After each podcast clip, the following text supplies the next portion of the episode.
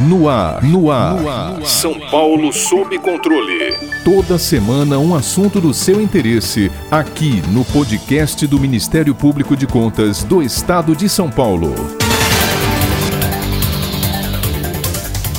Neste ano, a Lei Complementar 87 de 1996, conhecida como Lei Candir, completou 25 anos de vigência. Ela foi criada durante o governo FHC, com o intuito de estimular as exportações através da isenção do ICMS sobre produtos e serviços destinados ao exterior. Anos mais tarde, a isenção transformou-se em imunidade com a edição da Emenda Constitucional número 42 de 2003. No início, a Lei Candir foi bem recebida, pois disciplinava a cobrança do imposto sobre circulação de mercadorias e serviços, principal fonte de arrecadação dos estados. Porém, à medida que tais entes começaram a notar perdas significativas de receita tributária em seus processos de exportação, a recém-promulgada legislação tornou-se alvo de críticas e embates. O governo federal, à época, instituiu o Seguro Receita para compensar as perdas arrecadatórias dos estados exportadores, mas na prática, os repasses revelaram-se insuficientes às perdas obtidas com as desonerações, gerando vultosos prejuízos aos entes federativos. No final do ano passado, com o objetivo de encerrar as diversas disputas judiciais pelas perdas de arrecadação ao longo dos anos, foi publicada a Lei Complementar 176, de 20 de dezembro de 2020, formalizando o acordo entre União, Estados e municípios. Segundo o normativo, os governos estaduais e municipais prejudicados pela Lei Candir receberão os recursos em parcelas anuais até 2037. Para falarmos sobre esse tema complexo, mas de relevância ímpar para a Federação Brasileira, convidamos a doutoranda e mestre em Direito Tributário, professora de Direito Tributário e Financeiro da Universidade Federal de Minas Gerais e da pós-graduação da PUC de Minas, a advogada doutora Marina Soares Marinho. Professora, a expectativa de crescimento econômico em razão da Lei Candir era imensa. Fato é que o Seguro Receita foi inicialmente instituído por apenas um período de transição. O governo federal acreditava que a redução na arrecadação tributária seria temporária e, mais adiante, revertida em ganhos com o aumento das exportações e importações. Mas isso não aconteceu. O que o texto trouxe na teoria, que na prática obstruiu as metas estipuladas. A expectativa criada em relação à Lei Candir era inviável para a realidade do país? Bom, em primeiro lugar, eu queria agradecer pelo convite para participar do podcast. A Lei Candir é um tema muito caro para mim, né? Eu estudo a Lei Candir já há algum tempo, especialmente a desoneração dos produtos primários e semi-elaborados, que trouxe essas perdas, né, de décadas para os estados. Então, espero poder contribuir com o episódio de hoje. Na minha visão sobre a pergunta, os problemas relacionados lei, com a Lei Candir ao longo de todos esses anos, eles têm a raiz na perda de autonomia dos estados para lidar com a política tributária, fiscal e até econômica de tributação de produtos primários ou semi-elaborados. No caso de não tributação, né? Eventualmente se tornou uma imunidade. Mas como a desoneração das exportações fazia parte de um grande projeto de desenvolvimento econômico, né, vinculado ao Plano Real e à âncora cambial, que foi decidido que era a melhor forma, né, de sustentar o Plano Real naquela época, eu acho que é normal e até esperado que a gente tivesse que fazer ajustes na fórmula fórmula do seguro receita ou na fórmula de recomposição das perdas. Inclusive, o que a gente observa ao longo dos anos é que houve alterações legais sucessivas para a revisão dessa desoneração, mas todas elas acabaram sendo insuficientes.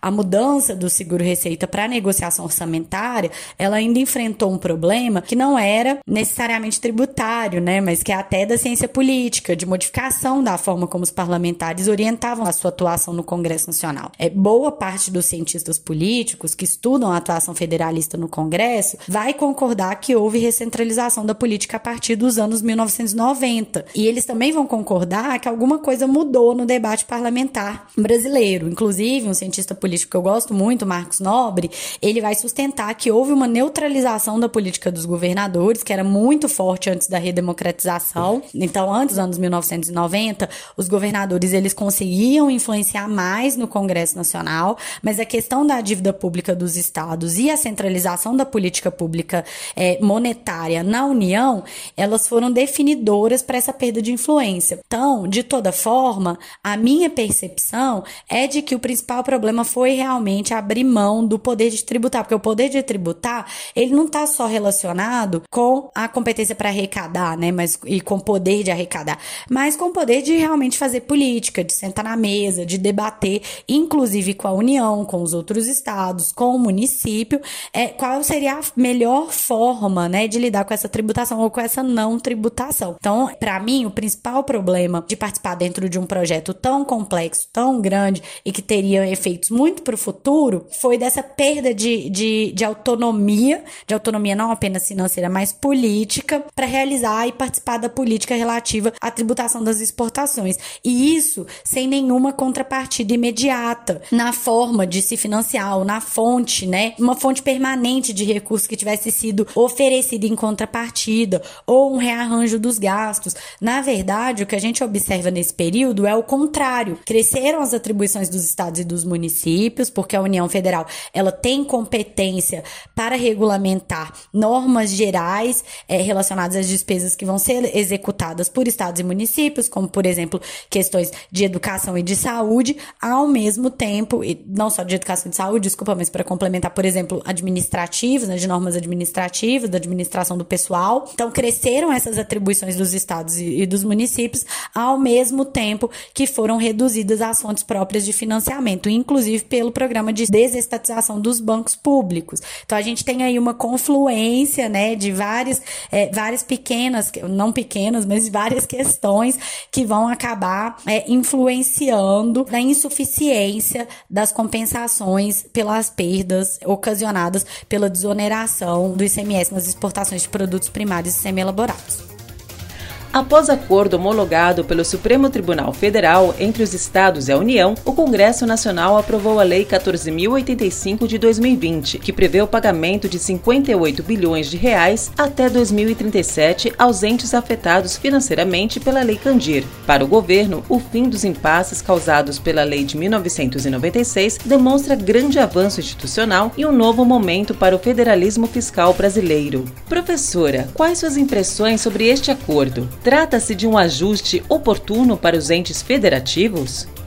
A resolução da DO 25 ela é no mínimo curiosa, né? A decisão ela foi inédita para uma ação direta de inconstitucionalidade por omissão, porque além de determinar um prazo para o Congresso Nacional legislar, ela determinou que na ausência dessa norma as perdas fossem é, calculadas pelo Tribunal de Contas da União. Então, logo após a decisão da DO 25, foi criada uma comissão especial mista no Congresso Nacional para regulamentar o artigo 91 da DCT, mas essa comissão ela não conseguiu avançar no prazo estipulado. É, nesse ponto, é também importante destacar que a União Federal ela obstruiu as negociações, se manifestando diversas vezes pela improcedência dos cálculos apresentados pelos parlamentares e pelos representantes dos, dos estados, e ela chegou a comparecer nessa comissão se negando a cumprir uma norma com a qual ela não concordasse. É, inclusive também apresentando valores que ela julgava que seriam os valores devidos e possíveis. No meio desses debates, também volta, voltaram a tramitar as propostas propostas que pretendiam restaurar a tributação da exportação de produtos primários semi-elaborados. Essas propostas elas ainda estão tramitando no Congresso Nacional, mas elas também não avançaram. É, a DO 25 ela transitou em julgado, mas o relator, o ministro Gilmar Mendes, ele proferiu decisões após o trânsito em julgado, ampliando o prazo concedido para o Congresso Nacional legislar. Então, antes que a competência para realização dos cálculos passasse para o TCU, foi ampliado o prazo prazo para a comissão mista legislar. Ainda assim, não foi aprovada a regulamentação das compensações. A União chegou a apresentar uma tese nova de que as perdas elas não deveriam ser compensadas, o que foi de certa forma acatado pelo TCU, embora não tenha havido qualquer discussão nesse sentido nos autos da DO 25, que eu relembro mais uma vez já havia até transitado em julgado. Então, no meio de todo esse imbróglio, diante de todos os impasses do posicionamento do TCU TCU, acatando a tese encampada pela União e se manifestando pela impossibilidade de realizar os cálculos diante das necessidades financeiras dos estados, né? Muitos deles negociando aí suas dívidas com a União, negociando a entrada num plano de recuperação fiscal. Eu entendo que o acordo que foi realizado, ele foi oportuno nesse sentido, né, de que os estados eles precisavam realmente resolver essa peleja. Entretanto, do ponto de vista do que seria de fato devido, ainda mais considerando uma decisão que declarou inconstitucional a omissão em legislar pelo menos a partir de 2004, né? Se a gente for pensar em todas as normas que perderam validade ou que passaram a autorizar valores discricionários de compensação a serem determinados pela União. Então, desde 2004 a gente tinha essas normas, né? E essa instabilidade nos valores que eram transferidos para os estados. Eu entendo que os valores negociados, o acordo que foi firmado, ficou bem aquém do que todos os estados esperavam e efetivamente tinham o direito de receber. Então, assim, é compreensível, os estados eles precisavam resolver essa questão, era um, era um grande problema e uma grande oportunidade para os estados diante de um contexto de aperto financeiro e econômico, mas os valores efetivamente devidos, eles eram muito maiores do que o que restou acordado.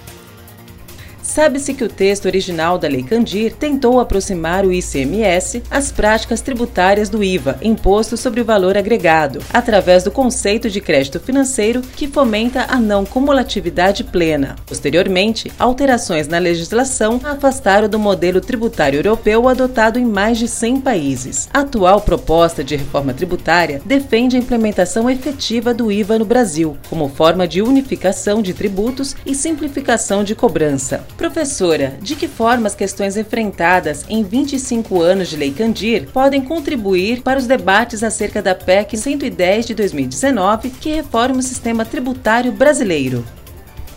Bom, eu venho reforçando e sempre que eu posso, eu gosto de usar o exemplo da desoneração do ICMS nas exportações para a gente pensar as propostas de reforma tributária do consumo, porque todas elas vão envolver, em certa medida, perda de autonomia política e financeira dos estados e dos municípios, né, que estão abrindo mão pelo menos de parcela do seu poder de tributar, ao mesmo tempo que não estamos fazendo ajustes dentro da estrutura estrutura né, de recursos disponíveis para o financiamento permanente desses estados, desses municípios, tampouco estamos revisando os gastos obrigatórios que esses entes federados eles já têm que arcar. Então, me preocupa, assim como aconteceu com a desoneração do ICMS nas exportações de produtos primários e semi-elaborados, que os arranjos que forem acordados, eles não deem conta do volume de gastos, das necessidades que a gente já conhece, já sabe que os estados possuem atualmente,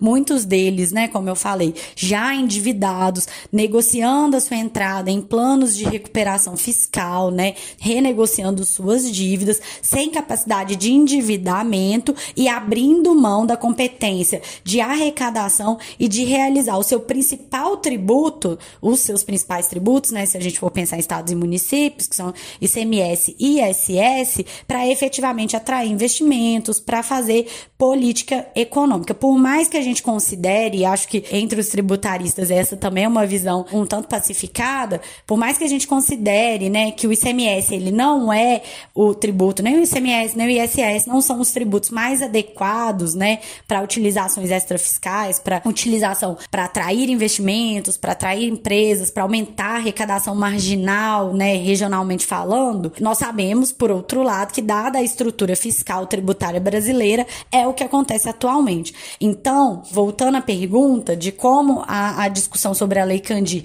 ela pode inspirar nos debates de reforma tributária, acho que o primeiro ponto é é esse, né? De que a gente confia nas estimativas econômicas, a gente, é, a gente confia nos cálculos que estão sendo apresentados, mas dados que são projetos de longuíssimo prazo, né? O prazo de transição chega até a 50 anos, nós não podemos dizer com certeza o que vai acontecer. O país vai mudar muito, né? A gente passou agora, essas propostas, elas vieram antes da pandemia, a gente passou, está passando ainda, né, por uma crise pandêmica que não acabou, não temos certeza de como vamos proceder por exemplo, num próximo ciclo eleitoral, quais são os projetos que vamos concordar e que vamos tocar daqui para frente. Não sabemos a forma como esses projetos de reforma eles se integram a outros processos paralelos, outros projetos de reforma, como a administrativa, como foi a previdenciária, todos os planos, né, de, de retomada do crescimento econômico, como serão os gastos, né, com serviços públicos essenciais, que tem uma demanda que com certeza ficou represada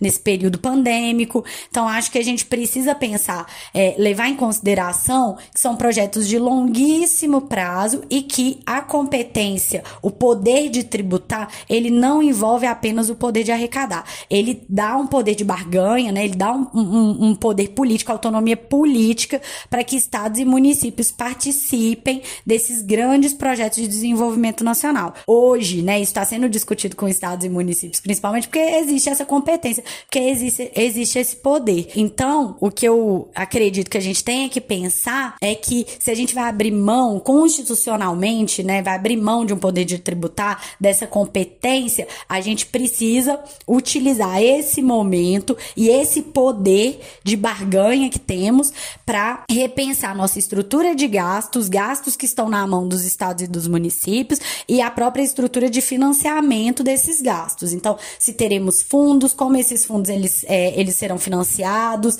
uma estrutura permanente de financiamento, se vamos é, redistribuir a competência desses gastos também com a União, se a União vai participar mais dos gastos de saúde, segurança pública, educação, enfim, eu acho que é, a reforma tributária do consumo ela é necessária, muito necessária, é, faz todo sentido a gente simplificar a legislação, a gente compartilhar os custos dessa reforma entre União, Estados e municípios, mas eu acho que a gente tem que usar essa reforma para repensar a estrutura fiscal e orçamentária brasileira também, que agora que a gente tem esse poder de tributar, é que a gente tem esse poder de barganha para repensar tudo isso. Então, obrigada.